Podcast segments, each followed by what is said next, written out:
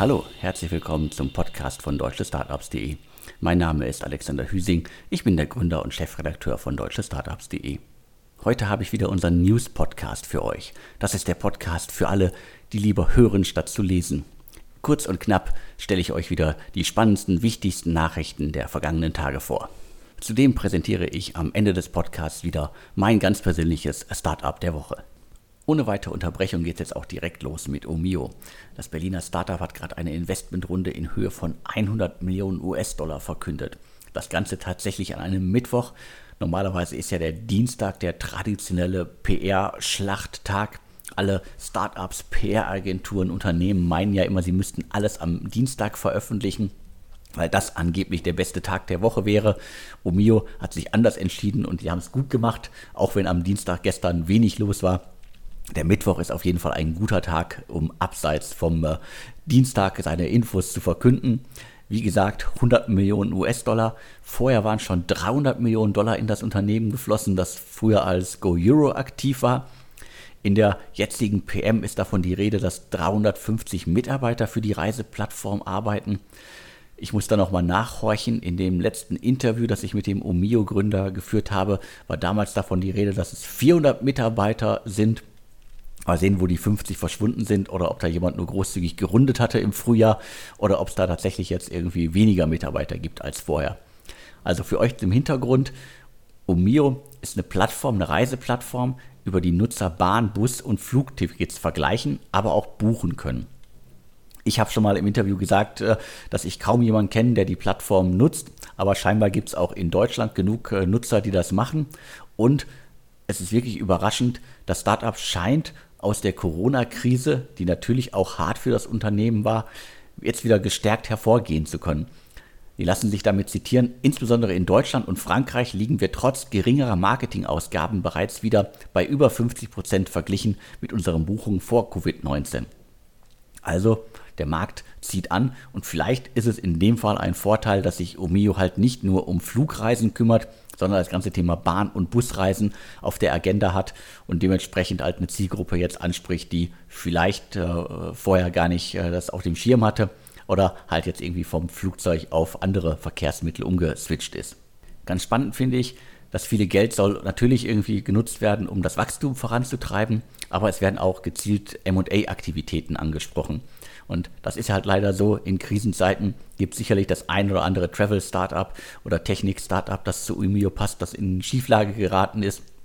Und Umio will sicherlich da die Gunst der Stunde nutzen, um Marken, Nutzer, Technologie und so weiter kaufen zu können.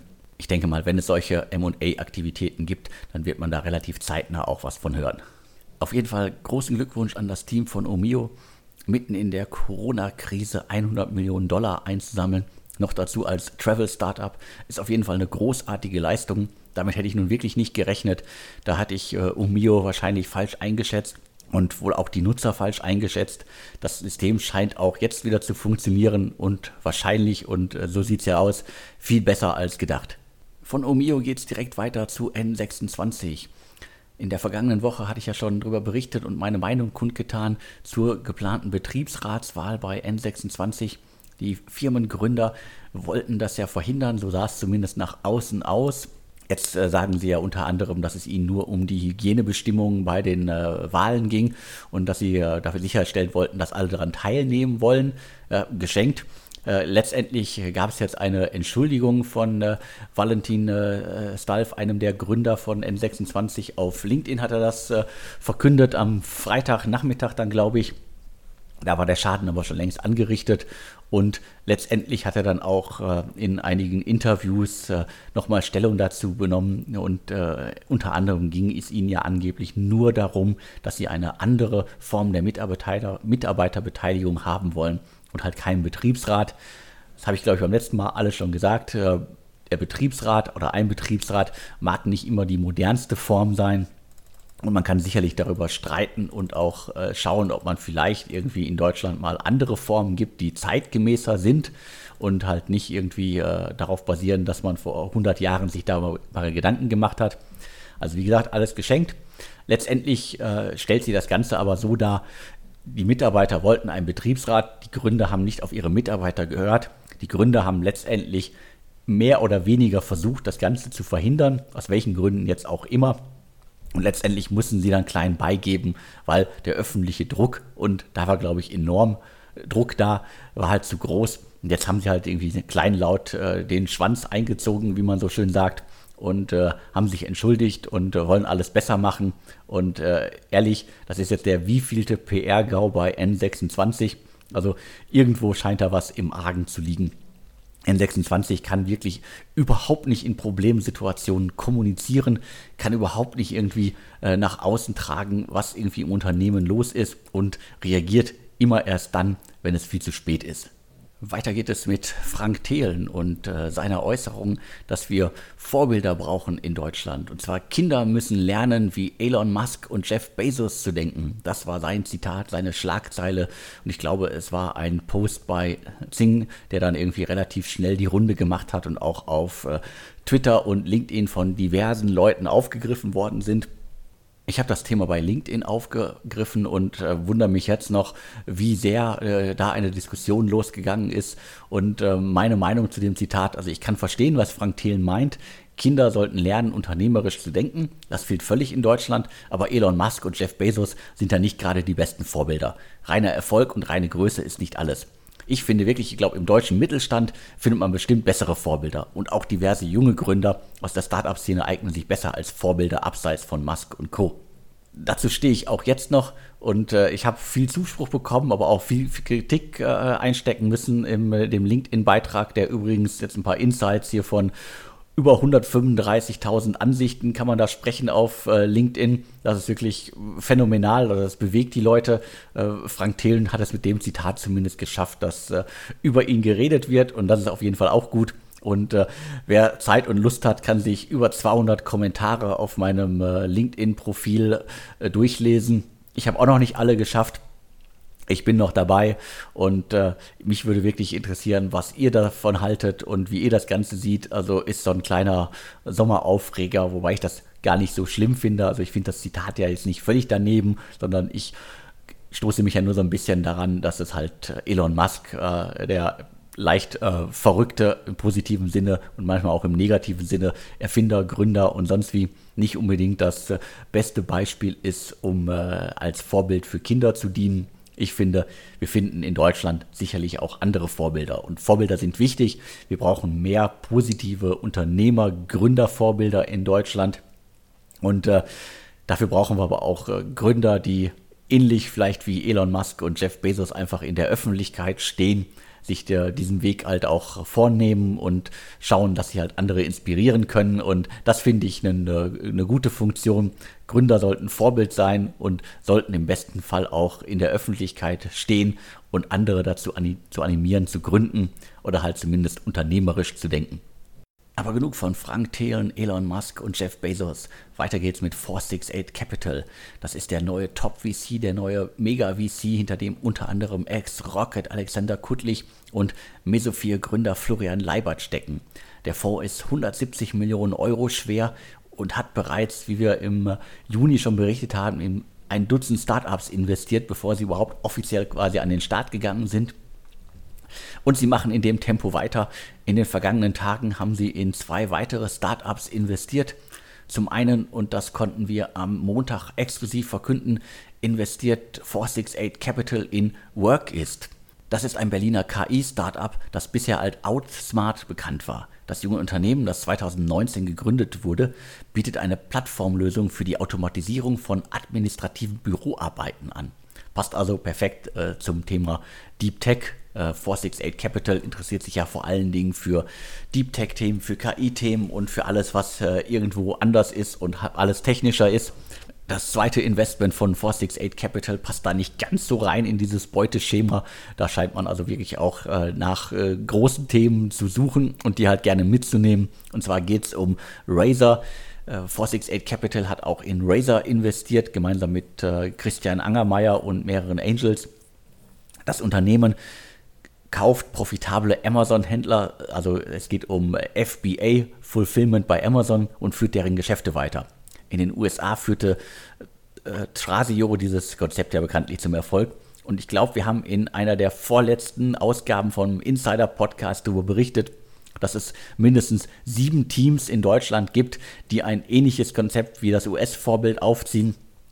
Razer ist damit jetzt als erstes äh, Startup enthüllt und ich freue mich auf Hinweise, welche anderen sechs Startups da noch im Markt sind. Also wo sind die Klone, die alle profitable Amazon-Händler aufkaufen, wie das große US-Vorbild? Schreibt einfach an podcast.deutsche-startups.de. Neben den beiden genannten Deals gab es aber noch einige weitere spannende Investmentnachrichten in den vergangenen Tagen. Unter anderem Element, ein Berliner Insurtech, B2B Insurtech, hat weitere 10 Millionen bekommen, unter anderem von einem gemeinsamen VC hinter dem Sony Financial Ventures und der japanische Geldgeber Global Brain stecken. Element ist ein Ableger von Finlieb, vor etlichen Jahren gestartet. Wir hatten zuletzt schon mal 23 Millionen bekommen, deswegen ist 10 Millionen jetzt eher eine kleinere Runde. 2017 gegründet und das Unternehmen hilft letztendlich anderen Unternehmen, digitale Versicherungsprodukte anzubieten. Zielgruppe sind unter anderem Startups, etablierte Unternehmen, Händler, aber auch bestehende Versicherer. Und Element ist auf jeden Fall eins der spannendsten Insurtech-Themen in Deutschland. Warum? Weil es halt wieder mal um das Trendthema B2B geht. Und ich denke mal, da kann man als äh, Anbieter, der hinter den Kulissen arbeitet und sich einfach sehr viel Gedanken darüber machen kann, was kann man noch anbieten auf Grundlage von bestehender Infrastruktur, da kann man, glaube ich, als Unternehmen relativ viel bewegen und äh, hat sicherlich dann auch äh, Kunden, die das abnehmen und halt auch sichere Kunden und muss sich nicht in diesen großen Sumpf äh, B2C begeben und äh, um jeden Kunden einzeln kämpfen. Eine weitere spannende Investmentnachricht gab es bei Mushlabs, einem Berliner Food-Startup. Unter anderem Red Alpine und ein Investor aus Singapur investieren 10 Millionen US-Dollar in das Unternehmen. Das sind ja so ungefähr 8 Millionen Euro. Das Startup, das seit etlichen Jahren im Markt ist, züchtet Fleischersatz und das ist ja ein riesiges Thema. Bei Mushlabs, wie es der Name ja auch schon teilweise verrät, geht es um Pilze. Das heißt, die züchten diesen Fleischersatz aus fermentierten Pilzen. Und wie gesagt, also Fleischersatz ist auf jeden Fall ein gigantisches Thema. Und wer war schon vorher wieder an Bord? Bitburger Ventures und natürlich Atlantic Food Labs, die ja gefühlt irgendwie bei jedem spannenden Food Startup beteiligt sind. Jetzt noch einmal schnell nach Hamburg und zwar es geht um Claims Force, Fly Ventures, Point9 und La Familia investieren weitere 7 Millionen Euro in das B2B InsurTech. Das Hamburger Unternehmen, das von Nils Marlow und Bastian Schweitzer geführt wird, will echte Schadenserlebnisse erschaffen. Konkret bietet die Firma, die 2018 gegründet wurde, dafür alle im Schadensprozess Beteiligten, gleich ob Versicherer, Experte oder Endkunde, Technologien an, um die Schadensbearbeitung auf ein neues Niveau zu heben. Das klingt jetzt erstmal nach großer PR-Blase, aber ist auf jeden Fall ein wichtiges Thema und dementsprechend auch wieder mal B2B und Insurtech, wie schon bei Element. Hier jetzt mal sieben weitere Millionen von den Bestandsinvestoren. Das kann auf jeden Fall auch ein richtig großes Thema werden, weil die Schadensabwicklung ist halt im digitalen Zeitalter, wenn sie über Telefon, im schlimmsten Fall noch über Fax oder sonst wie stattfindet, äh, einfach ein riesiges Problem. Und ich glaube, da erwarten die Nutzer einfach andere Dinge als das, was viele Versicherer heute anbieten. Und dementsprechend kann Claimsforce da ein spannendes Thema sein und sich irgendwo dazwischen schalten zwischen Endkunden, Versicherern und einfach eine gute Technologie anbieten. Zu guter Letzt habe ich jetzt noch mein Startup der Woche für euch. Das Startup der Woche heißt Beams. Über das Berliner Startup haben wir schon einige Male im Insider Podcast auch gesprochen. Bisher war das Startup als Travel Playlist bekannt. Mangrove Capital hat schon investiert und es ist ein Travel Startup, also fällt gerade völlig aus der Zeit, deswegen passt es gerade so gut rein. Ein Travel Startup jetzt zu gründen ist sicherlich eine große Herausforderung und vielleicht hatten sich das die Gründer, die früher bei N26 äh, Mitarbeiter waren, ganz anders vorgestellt, aber sie scheinen es weiter durchzuziehen. Worum geht's da? Bei Beams, früher Travel Playlist, können Nutzer ihre Lieblingsorte mit Freunden teilen. Also es geht irgendwo so ein bisschen um äh, Storytelling, Step-by-Step Storytelling nennen die Gründer das und wahrscheinlich kann man sich dann als äh, Anbieter oder beziehungsweise als Nutzer einfach seine Reise zusammenklicken und sagen irgendwie, hier, das sind irgendwie spannende Orte, an die müsst ihr fahren, die müsst ihr gesehen haben und im besten Fall kann ich als Nutzer dann da Reiseinspirationen bekommen und das Ganze hoffentlich extrem gut gemacht, weil unter Step-by-Step Storytelling stelle ich mir jetzt wirklich äh, was ganz Nettes vor. und nicht nur irgendwie eine platte Liste oder halt irgendwie einen Pin, der auf irgendeiner Karte ist. Das sieht hoffentlich gut aus, das mich dann auch inspiriert, diese Plattform zu nutzen und im besten Fall dann auch Dienstleistungen zu nutzen, die darum geschaltet sind und äh, im besten Fall äh, Reisebuchen zusammenstellen oder sonst was. Viel Genaues ist noch nicht bekannt über das Konzept. Ich bin gespannt. Travel Startup in der jetzigen Zeit. Beams ist mein Startup der Woche. Das war's dann auch schon für diese Ausgabe. Ich hoffe, es hat euch gefallen. Schreibt mir bitte an podcast.deutsche-startups.de, wie und ob es euch gefallen hat. Ansonsten, wenn ihr Hinweise habt zu spannenden Runden, zu spannenden Hintergründen, zu Startups aus Deutschland, aus der Dachregion, schreibt an podcast.deutsche-startups.de. Und auch wenn ihr Werbung in News-Podcast oder in unseren anderen Formaten schalten möchtet, schreibt mir. Ich freue mich drauf. Ich beantworte jede Mail. Und jetzt bleibt mir nur noch zu sagen. Und tschüss.